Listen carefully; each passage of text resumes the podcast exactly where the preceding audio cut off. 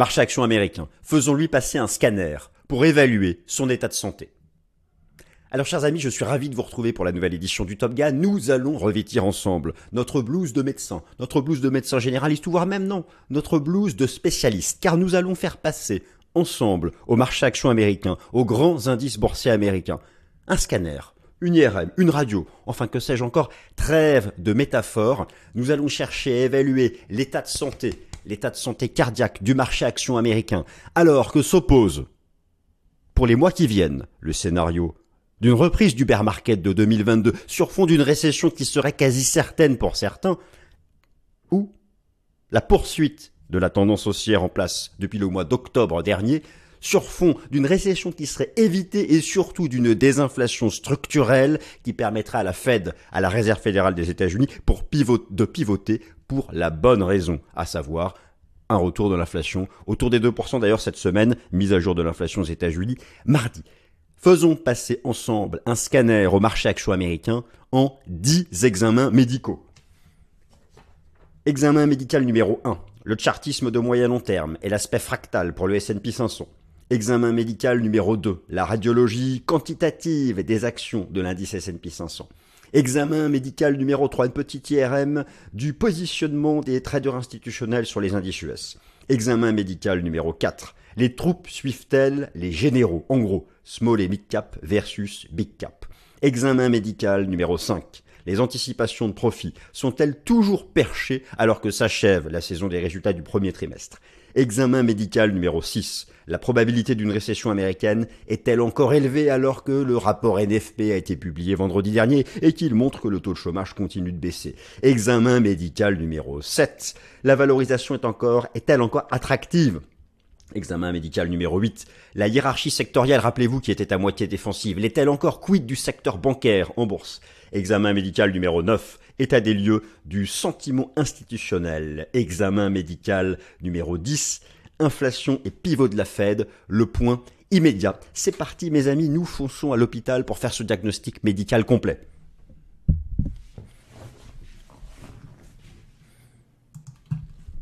Le plan s'affiche sous vos yeux. Alors le plan, je viens de vous le décrire. Les 10 étapes, je vous le laisse quelques instants si vous souhaitez faire pause pour en faire une capture d'écran. Et nous attaquons sans plus tarder par l'IRM numéro 1, le chartisme et l'aspect fractal de moyen long terme pour les indices américains. Alors nous allons nous concentrer sur le S&P 500. En fait, je commence pour une fois par la partie graphique. Ce sont les graphiques euh, hebdomadaires et mensuels qui permettent de se projeter sur l'état de santé de la tendance de moyen long terme, le chartisme, le momentum, l'ishimoku, et bien sûr, ici, je vais vous proposer un focus sur l'aspect fractal. Alors, voyons de quoi exactement nous allons parler. Vous avez sous les yeux une superbe fiche synthétique, euh, synthèse qui nous vient d'Eliott Wave Club qui euh, fait la synthèse des différents mouvements des, en fractal, en vague d'Eliott des marchés. Alors concrètement, Concentrez-vous sur la partie ici qui se trouve en haut à droite. Nous avons eu le gros bull market ici en 5 temps de la période du Covid et depuis, nous sommes donc dans une phase corrective.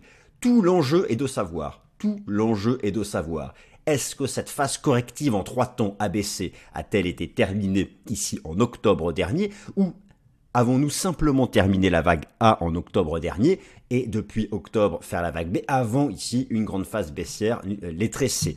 Alors, je vais passer directement sur les graphiques pour vous montrer euh, à quoi cela peut ressembler. Je vous laisse ici euh, la, petite fiche synthétique si vous voulez faire une capture d'écran. Je vous retrouve ici le triptyque que vous connaissez bien avec donc le contrat futur S&P 500 en haut à gauche en données mensuelles, en bas ici en bas à gauche en données hebdomadaires, à droite en données journalières. Et nous allons donc nous concentrer sur le graphique en données mensuelles. Alors, je vous remontre ici la fiche. Nous avons déjà eu ici le grand bull market qui a suivi le choc boursier de la crise sanitaire. En cinq temps bien identifiés. La vague 5, ça c'est acquis pour tout le monde, tous les analystes euh, qui font de la fractale. La vague 5 s'est terminée en décembre 2021. Alors maintenant, voilà le sujet. Le mouvement correctif en ABC. Pour les plus optimistes d'entre nous, nous aurions fait le mouvement correctif en trois temps, ici entre décembre et entre décembre 2021 et octobre 2022. Ici, en, les traits, en, vague, en, trois temps, les traits abaissés. Et nous aurions commencé en octobre dernier, après avoir retracé 50% de l'ensemble du bull market de la crise sanitaire, nous aurions commencé un grand nouveau marché haussier, nous aurions fait la vague 1, et là, en trois temps une vague 2, la vague 2 est toujours en trois temps, et nous aurions démarré la vague 3 du grand bull market. Mais pour d'autres, ça c'est ceux qui pensent c'est le scénario fondamental de l'absence de récession, c'est le scénario fondamental d'une désinflation structurelle. Mais pour d'autres, pour d'autres, pour d'autres, eh bien, la vague, nous ne serions ici que dans une, grande vague B, alors elle serait pas là, mais elle serait ici, et nous serions à l'aube d'une phase, d'une reprise du grand bear market sur fond d'une récession qui, c'est vrai que certains indicateurs avancés semblent indiquer qu'elle est inévitable, mais ce n'est pas le cas, par exemple, des chiffres du marché du travail aux États-Unis. Ça, j'y viens plus tard dans un prochain, dans, la suite des examens médicaux. Et donc, au final, le juge de paix, c'est la zone actuelle. Ce sont les 4002, 4300 points. On va regarder, c'est ça tout l'intérêt de combiner le, le chartisme, l'Ishimoku, c'est que ça valide des zones de prix. Et lorsque vous regardez, par exemple, l'Ishimoku en données hebdomadaires, vous voyez bien qu'en fait, on bloque sur les 4002, 4003 qui sont ici une importante zone de résistance en Ishimoku, la partie haute du nuage. Et regardez la lagging span, elle qui tape la ligne de Chartis. Donc en fait, on, on est vraiment dans la zone ici pivot. Si vous voulez, en gros, pour résumer, le scénario, le scénario bearish, ceux qui pensent qu'il y aura une récession et que nous, allons bientôt faire une grande vague C, restent actifs tant que la, avec la vague B ici retrace là, ce qui sera une A. J'ai mis ici les ratios de retracement de Fibonacci. Allez, leur ultime stop de protection, c'est 4003. Donc cette zone des 4002, 4300 points, c'est la zone frontière. Si elle est dépassée, on repart en grand bull market et là je vous garantis qu'on dépassera les records historiques. Et au contraire, tant qu'on se maintient sous cette zone, c'est pour ça que ça fait 4 semaines qu'on est en dessous. Et donc on est vraiment au contact de cette zone pivot. Ça résume bien, je trouve, les hypothèses actuellement du marché. Vous allez me dire soit ça monte, soit ça baisse. Oui, mais en fait, c'est pas ça le sujet. Bien sûr, soit ça monte, soit ça baisse. Ce qui compte, c'est que nous sommes au contact du niveau chartiste qui sert de frontière entre les deux scénarios. D'où les extrêmes tensions technique des dernières, euh, des dernières semaines. Et d'ailleurs, on voit bien en données journalières la volatilité dès qu'on les 4002, mais en même temps, voilà, on tient les supports ici, euh, ici à court terme. Donc ça, c'est le premier aspect des choses de l'examen médical numéro 1. Eh bien, euh, alors l'état de santé, nous sommes vraiment dans un entre-deux ici sur le plan chartiste. Examen médical numéro 2, la radiologie quantitative des actions de l'indice S&P 500. Alors, l'analyse quantitative de l'indice S&P 500, je le fais ici via le critère du pourcentage d'actions de l'indice S&P 500 euh, au-dessus des moyennes mobiles simples à 20, 50 et 200 jours. Le pourcentage d'actions au-dessus de la moyenne mobile simple à 200 jours permet de juger du niveau de surachat et de survente pour la tendance de moyen long terme. Nous, ce que nous allons regarder, c'est le pourcentage d'actions du S&P 500 au-dessus de la moyenne mobile à 200 jours pour le moyen long terme et 50 jours pour le court terme. Et en fait, vous allez voir ce qui est intéressant, c'est qu'au stade actuel, on est vraiment de... Alors déjà pour ce qui est du court terme, pour ce qui est du court terme, il y a toujours quelque chose qui est super propre. Ça, je vous l'ai déjà montré à plusieurs reprises. On est toujours dans une phase de reprise. Ici, vous avez le pourcentage d'actions au-dessus de la moyenne mobile simple à 50 jours. Et eh bien ici, regardez, c'était le point haut de fin janvier parce qu'on était sous résistance. Il y avait quasiment 80% des actions au-dessus de la MM simple 50 jours, c'était un surachat. Mais voilà, là, le rebond en place depuis la mi-mars et le point bas du choc boursier de la mini-crise bancaire, c'est lorsque le pourcentage d'actions du S&P 500 au-dessus de la moyenne mobile à 50 était sur support. On est toujours dans cette phase de reprise. Maintenant, pour ce qui est du moyen long terme, regarde le pourcentage d'actions du S&P 500 au-dessus de la moyenne mobile à 200 jours. Alors ce qui est passionnant, c'est que vous regardez dans l'histoire tous les points bas de bear market, le point bas de 2002, le point bas de la crise financière de 2008, le point bas de mars 2020 de la crise sanitaire ou encore même le point bas d'octobre 2022. Alors euh, octobre 2022, euh, octobre 2022, c'est là. Hein. C'était euh, c'était pile ici, c'est donc bien cette phase de reprise qui interroge. Hein. Pour certains, c'est soit une grande B avant de faire une grande C baissière, ou au contraire, nous aurions démarré un nouveau bull market une vague 1 et là on aurait fait la, la vague 2 et vous voyez ce que je veux dire Bon, eh bien, ce qui est intéressant, lorsqu'on applique l'analyse chartiste au pourcentage d'actions au-dessus de la moyenne mobile à 200 jours, eh bien regardez ce qui s'oppose. On a à la fois ici le double bottom qui a été fait dans les zones de points bas historiques, on voit par rapport au précédent euh, bear market, mais en même temps, vous voyez, regardez la forme chartiste. Certains voient ici une sorte d'épaule, tête-épaule, et donc c'est pour ça que c'est passionnant et que ça confirme, regardez comment ça confirme à quel point actuellement cette zone des 4002-4003 est une zone frontière sur le S&P 500, c'est que là aussi, sur le plan quantitatif, le, niveau ici qui sépare ce niveau horizontal, c'est à la fois la ligne de coup du double bottom et c'est la ligne de coup d'une potentielle épaule-tête-épaule. Donc vous imaginez vraiment à quel point ici, sur le plan quantitatif, nous avons ici un patient qui, euh, qui peut basculer, qui est dans une phase de stress, et là aussi, c'est un diagnostic qui reste incertain et c'est donc pourquoi il faut poursuivre cet examen médical en faisant une petite, un IRM cette fois-ci, des diagnostics, du diagnostic euh, un IRM du positionnement, je, m'en mêle, hein, les pinceaux dans ces métaphores, je vais arrêter hein, tout ça, euh, du positionnement des traders institutionnels sur les indices US au, au CME. Alors, vous savez que pour ça, donc, j'utilise les données du rapport Commitment of Traders. Les données sont rendues publiques chaque vendredi soir dans le cadre de la publication du, du rapport Commitment of Traders de la CFTC, le régulateur américain des contrats futurs. Les catégories Asset Manager et Leverage Funds représentent les gérants et traders institutionnels. Et donc, il faut s'intéresser au positionnement des mains fortes sur les indices boursiers S&P 500 pour les big cap, Russell 2000 pour les small et mid cap. Et bien, actuellement, ce que j'ai noté, c'est une très forte divergence entre le positionnement des asset managers et des hedge funds. Alors, globalement, euh, ce que, ce que je dois vous rappeler, c'est que les asset managers, sont ceux qui représentent le, plus de volume. Mais regardons, regardons, ça en détail. Donc je suis ici sur le site du CME. J'ai donc ici, euh, j'ai donc sélectionné ici Equity Indexes S&P 500, S&P 500 avec deux ans d'historique vous savez comment ça marche. Hein. J'avais fait un tuto dans un Fast and Forex sur le rapport Commitment of Traders. Les positions longues, l'histogramme bleu, les positions short, l'histogramme orange, la position nette, la différence entre les deux, la ligne jaune, elle est toujours haussière. Et chez les asset managers, il y a plus de positions longues que de positions à l'achat. Mais chez les hedge funds, c'est le contraire. Chez les hedge funds, il y a de plus en plus de positions à la vente et ça montre à quel point, regardez les amis, ça montre à quel point nous en sommes ici au troisième examen médical. Euh, ça, montre à quel point nous sommes dans une zone de tension à 4002, 4003 parce que là, on a vu que c'est une zone de tension chartiste, c'est une zone de tension quantitative et là, au niveau du positionnement des institutionnels, vous avez les asset managers qui ont tendance à croire qu'il n'y aura pas de récession et qu'on dépassera la résistance, mais les hedge funds, eux, shortent massivement. Et, là aussi, c'est un entre-deux, car on peut vraiment avoir une confiance dans un mouvement de marché lorsque asset manager et hedge fund avancent ensemble. Et là, ce n'est pas le cas. Alors maintenant, on va, on va élargir ça au small et mid cap. Je vais donc changer d'indice et je vais aller nous chercher le Russell 2000. Alors, sur les, les, les, les, hedge funds, il y a toujours plus de positions short que de positions longues, mais la position nette remonte vers zéro. Et chez les asset managers, il y a plus de positions short que de positions longues, et la position net baisse. Donc, clairement, les institutionnels doutent de la capacité des small et des big cap à se reprendre, parce que peut-être que la majorité d'entre eux envisagent une récession. Et donc, c'est pourquoi, là, on est encore obligé de, euh, d'aller chercher un autre chirurgien et, de voir ce, ce qu'il peut faire plus en profondeur. Alors, quatrième diagnostic, quatrième étape, les troupes suivent-elles les généraux? Alors, les troupes suivent-elles les généraux? De quoi est-ce que je parle? Vous savez, euh, pour avoir vraiment confiance dans un marché haussier ou, baissier structurel, il faut que les small et les mid accompagnent le mouvement des big caps. Depuis octobre dernier, ce sont les big caps qui se reprennent. Je veux dire, vous enlevez euh, les GAFAM, vous enlevez Amazon, vous enlevez des grosses, grosses capitalisations boursières, les indices sont tout en bas. Je vais vous montrer, bah justement, c'est la partie numéro 4. Je vais vous montrer l'indice Russell 2000, les 2000 plus importantes capitalisations boursières. Je vais vous montrer l'indice boursier des micro-caps américaines. C'est tout en bas. Il n'y a pas eu de rebond depuis octobre. Il n'y a que le SP500 et le Nasdaq qui, qui, qui ont rebondi. Donc, donc c'est là, ça montre à quel point il y a une incertitude macroéconomique parce que qui, est beaucoup plus sensible? Les, big cap, elles ont, elles ont, elles ont, encaisser.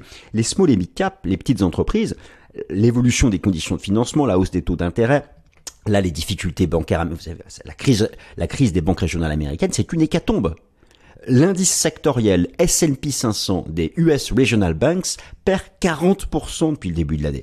Et donc, il y a une incertitude sur l'environnement des petites et moyennes entreprises. Et, là aussi, c'est un diagnostic technique. Malheureusement, on en est au quatrième examen et, on voit bien l'incertitude parce qu'il y a, y a des incohérences. Alors, je vais vous montrer ça ici. D'abord, je vous montre ici l'indice des micro-caps américaines l'indice des micro-caps américaines en données mensuelles, regardez, il n'y a pas eu de rebond depuis octobre. On est toujours en bear market depuis quasiment l'été 2021. Et là, c'est chaud d'ailleurs en Ishimoku sur l'indice des microcaps. Si je passe maintenant sur le Russell 2000, lui, il est au bord du gouffre technique. Et je vous ai montré que le positionnement institutionnel était plutôt baissier. Je veux dire, si le Russell 2000 casse cette zone, on part en crack. Et le S&P 500 échouera définitivement sous la résistance des 4002, 4003. Mais en même temps, pour certains, c'est la zone support. Donc il y a certains qui payent. Enfin voilà, c'est pour vous montrer que tous ces marchés actuellement sont sur des zones chartistes importantes et que là, pour le moment, les troupes ne suivent pas les généraux. Et que pour avoir confiance dans la reprise haussière depuis octobre dernier, il faudra impérativement que ces indices de small et mid cap rebondissent sur les supports. Examen numéro 5, les profits prospectifs sont-ils encore parchés après les résultats du T1 Alors ça, j'ai pu vous en parler un certain nombre de reprises. Déjà, on fait un bilan des résultats du premier trimestre. C'est quasiment fini.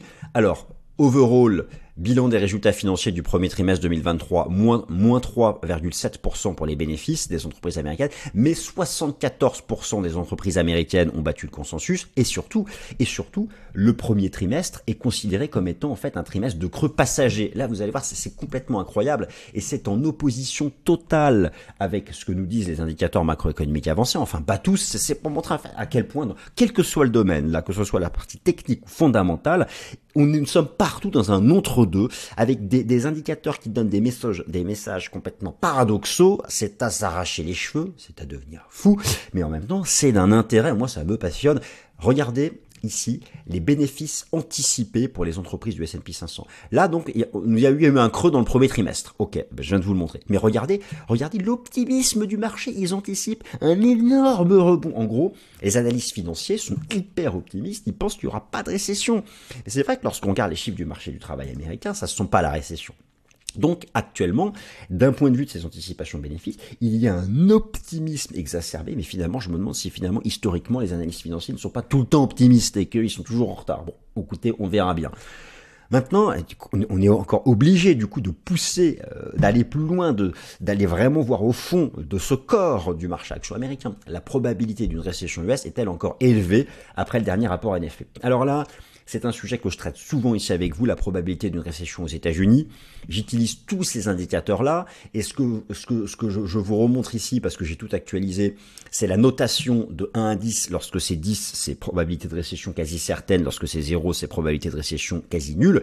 Tout, quasiment tous les indicateurs macroéconomiques avancés indiquent qu'on va aller en récession l'inversion de la courbe des taux, les, indices PMI, ça c'est beaucoup de hard data, mais, mais la, véritable, le juge de paix, la hard data par excellence, qui elle nous dit qu'il n'y a pas de récession, c'est le marché du travail américain.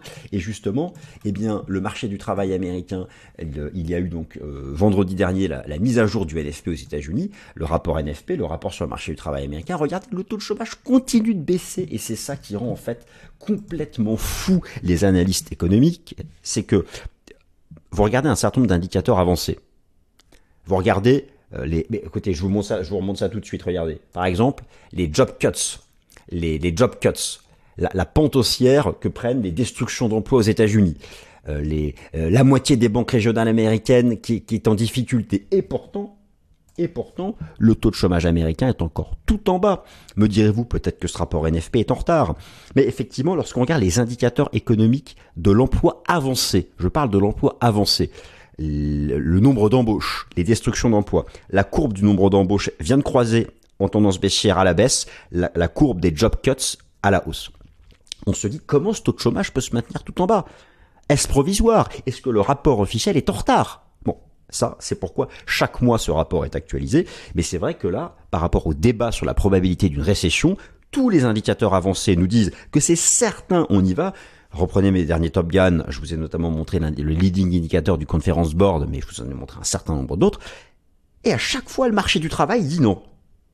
Bon, donc là, c'est ça aussi, même sur ce plan euh, vraiment global macroéconomique, il y a des paradoxes aussi puissants que ce qu'on a vu que pour la partie technique des indices boursiers. Donc c'est pour ça là, lorsque le spécialiste va rendre son diagnostic final après ces 10 examens, on voit déjà que ça va être un entre deux et qu'il va falloir que que, nous ayons davantage de data pour pour pouvoir approfondir ça lors des, des, des prochaines semaines. Je voulais aussi vous montrer ici le, un, indicateur de la Réserve fédérale de Saint-Louis qui probabilise une récession, le Real Time Sam Real Recession Indicator, qui est en fait la moyenne mobile du taux de chômage à 3 mois. Et ce qu'il est dit, c'est lorsque la moyenne mobile du taux de chômage à 3 mois augmente de 0,5% par rapport à son previous 12 euh, months low, eh bien nous serions en récession. Là, on est à zéro. Donc bah là, pour l'instant, pour l'instant non, alors que les job cuts, ça a vraiment une, une sale, une sale apparence. Donc euh, il faut qu'on poursuive l'examen et qu'on en arrive à la septième étape. Euh, la valorisation, c'est pour ça, c'est pour ça qu'il faut faire 13 ans d'études hein, pour être spécialiste, parce qu'il y en a des étapes. La valorisation est-elle encore attractive selon le price earning de Schiller et le PE forward? Alors ça, je vous en ai déjà parlé plusieurs fois. Actuellement, les valorisations peuvent sembler attractives, en fait, globalement partout. Que ce soit le PE forward, le price earning prospectif, la valeur actuellement du marché action par rapport aux bénéfices prospectifs, ou que ce soit le PE de Schiller, la valeur actuelle du marché action par rapport aux bénéfices des dix années passées retraités de l'inflation. Partout, nous sommes dans les moyennes. Mais ce qui est grave, c'est que par exemple, avec le PE, le PE forward, nous sommes dans la moyenne, mais c'est parce que les bénéfices prospectifs sont perchés. Donc forcément, lorsqu'on compare actuellement le prix des actions aux bénéfices attendus, bah oui, c'est dans la moyenne. En, plus, ce, n'est que dans la moyenne, ce n'est pas tout en bas. mais imaginez qu'on se trompe sur les bénéfices prospectifs. Mais alors là, le marché action est hyper cher. Donc c'est ça qui est incroyable. Donc je vais vous remontrer quand même qu'au final, on est overall, on n'est pas, euh, le marché n'est pas bon marché, il est partout dans la moyenne. Je vous ai remis ici quelques quelques données pour le SMI, le CAC, le S&P 500. Euh, là, vous avez donc, alors là, vous avez le PE forward du S&P 500. Euh, voilà, on voit que la, moyenne de 5 ans est en verte, la moyenne de 10 ans est en bleu. On est vraiment entre les deux moyennes. Je vous ai tout récapitulé ensuite ici. Alors là, vous avez pareil hein, sur Gros Focus le PE forward du S&P 500 on voit qu'on alors on est bas, on est globalement dans les moyennes historiques autour du 18. Bon, c'est sûr que oui, alors on est alors j'ai tout rassemblé sur un graphique TradingView. Vous avez ici donc actuellement le PE alors, le, PE ratio du S&P 500 est de 24, mais le, le PE le PE le PE de 24 c'est celui des 12 derniers mois le PE forward est à 18, le PE de Schiller est à 28, le price to book est à 4, le PE de Schiller est à 28, la moyenne depuis 20 ans c'est 26. Donc, mais oui, c'est sûr que lorsque le bear market a commencé en 2021, il était à 40. Donc, c'était là effectivement, mais c'est quand même au-dessus de la moyenne. Hein, vous voyez, donc c'est pas non plus. C'est nous sommes là aussi, bah, même en termes de valo, on est on tape au centre. Après sept examens, nous ne faisons que de taper au centre, ce qui ce qui nous avance pas. Alors du coup, est-ce que le huitième examen va nous apporter davantage de réponses?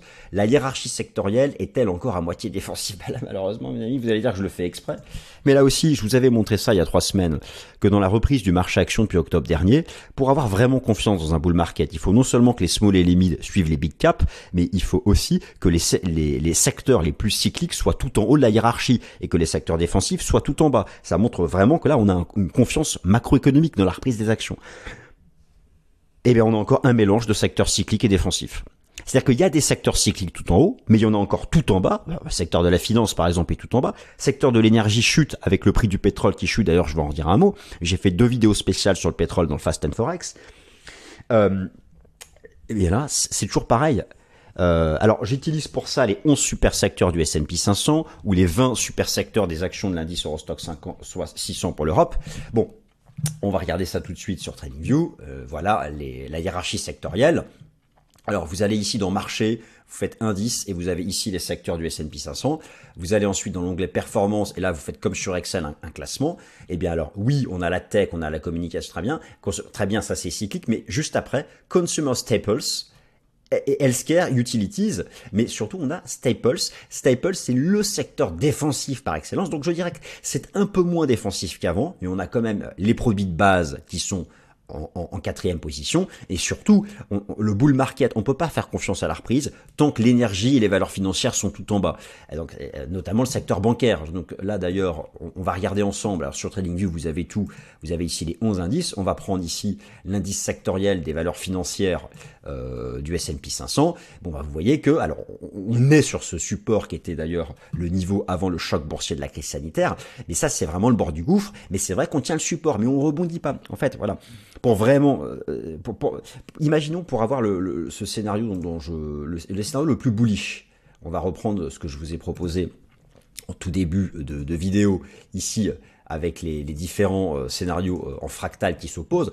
Pour avoir ce scénario vert le plus bullish d'une grande vague 3, il est impératif que tous les secteurs cycliques contribuent.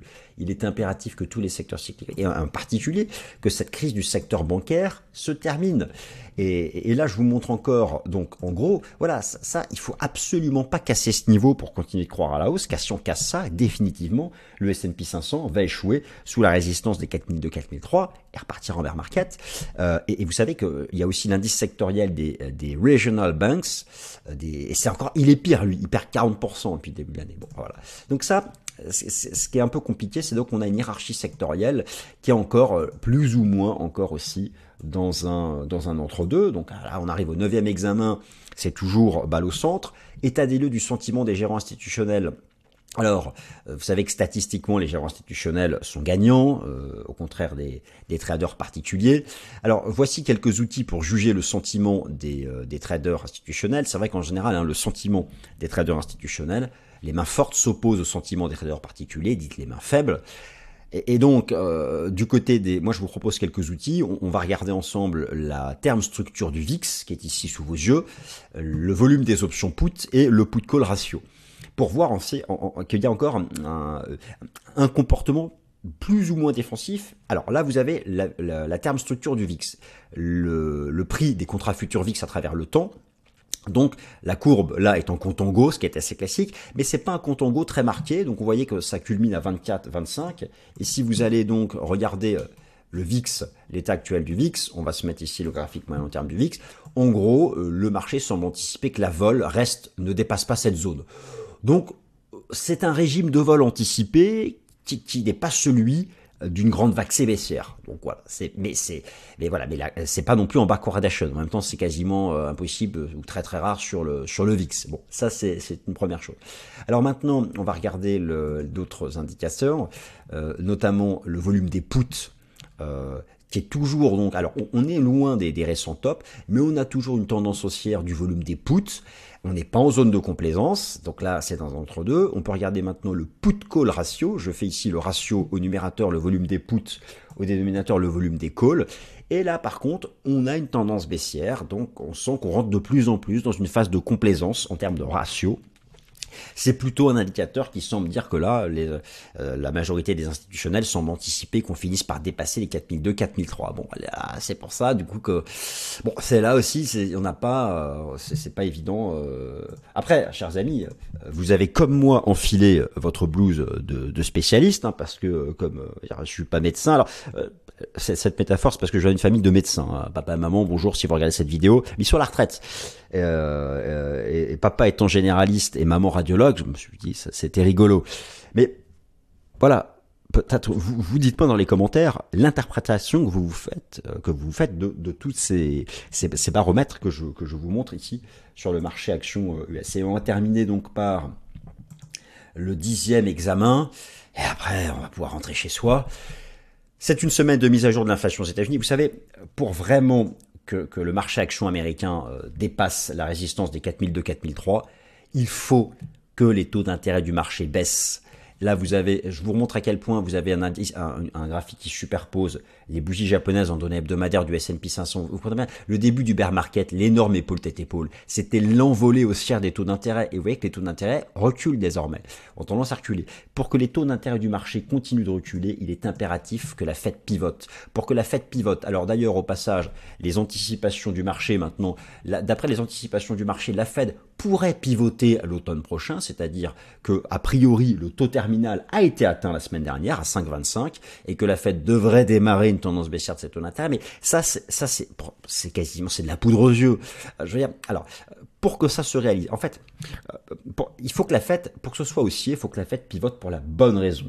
Si la fête pivote parce qu'il y a une récession, ça ne fera pas monter le marché action parce que les bénéfices prospectifs vont baisser. Vous avez compris. Mais si la fête pivote parce que l'inflation est vaincue, c'est bien. Alors ça tombe bien justement parce que cette semaine, c'est la mise à jour de l'inflation aux États-Unis. Je vous remonte ici Trueflation qui est au plus bas. Donc ça, c'est plutôt positif. Alors, Attention, parce que l'inflation actuellement, le CPI est à 5. D'après l'algorithme de la Réserve fédérale de Cleveland, l'inflation d'avril va remonter à 5,20. Elle est publiée ce mardi. Mais c'est parce qu'il y a eu entre-temps un rebond du prix du pétrole, qui d'ailleurs s'est complètement dégonflé. Et là, euh, et les gaps aussi ont été comblés. Ça, ça allait dans le sens de mon, scénario. Je vous invite à, à reprendre le Fast and Forex de mercredi dernier pour avoir les détails, et regardez, les anticipations pour ensuite mai sont à une reprise de la tendance baissière du taux d'inflation. Et donc overall, lorsqu'on regarde les composantes de Trueflation, eh bien euh, l'immobilier euh, fait toujours un nouveau plus bas, les transports, ça semble repartir à la baisse, Utilities, c'est tout en bas. Alimentation, boisson, c'est aussi, euh, c'est aussi, c'est aussi. attendez, voilà. voilà, hop, je vais mettre ça comme ça. Voilà, ah, donc, ah, donc alimentation, boisson, alimentation, boisson, c'est tout en bas, l'immobilier c'est tout en bas, l'utility c'est tout en bas, la santé fait un nouveau plus bas. Donc voilà, hormis les transports qui ont remonté parce que le prix du pétrole a remonté, mais là le prix du pétrole est revenu tout en bas, on se dit que, l'inflation devrait lors des prochains mois continuer de baisser. Mais maintenant, ce qui comptera, c'est bien sûr la probabilité d'une récession. Voilà, chers amis, écoutez, ainsi s'achève le diagnostic médical euh, du marché action américain. Et au fond, maintenant, je dirais que l'ultime juge de paix, ce sera le marché du travail américain. Et il est vrai que tant que le taux de chômage reste au plus bas, il n'y a pas de récession. Et dans ce cas de figure-là, avec une désinflation qui se poursuivrait, oui, ça peut être aussi. Mais vous savez, le vrai risque, c'est si un jour un rapport NFP montre une envolée du taux de chômage, ne serait-ce que d'un rebond de quelques points de pourcentage, de, 0,3, 0,4 points de pourcentage, là, il va y avoir un vrai stress sur les bénéfices prospectifs, et là, ce sera la fin du rebond du marché action. Voilà, mes amis, j'espère que ce diagnostic vous a plu. Merci pour vos likes, merci pour vos commentaires, merci pour vos abonnements, et euh, à bientôt. Merci, bonne semaine.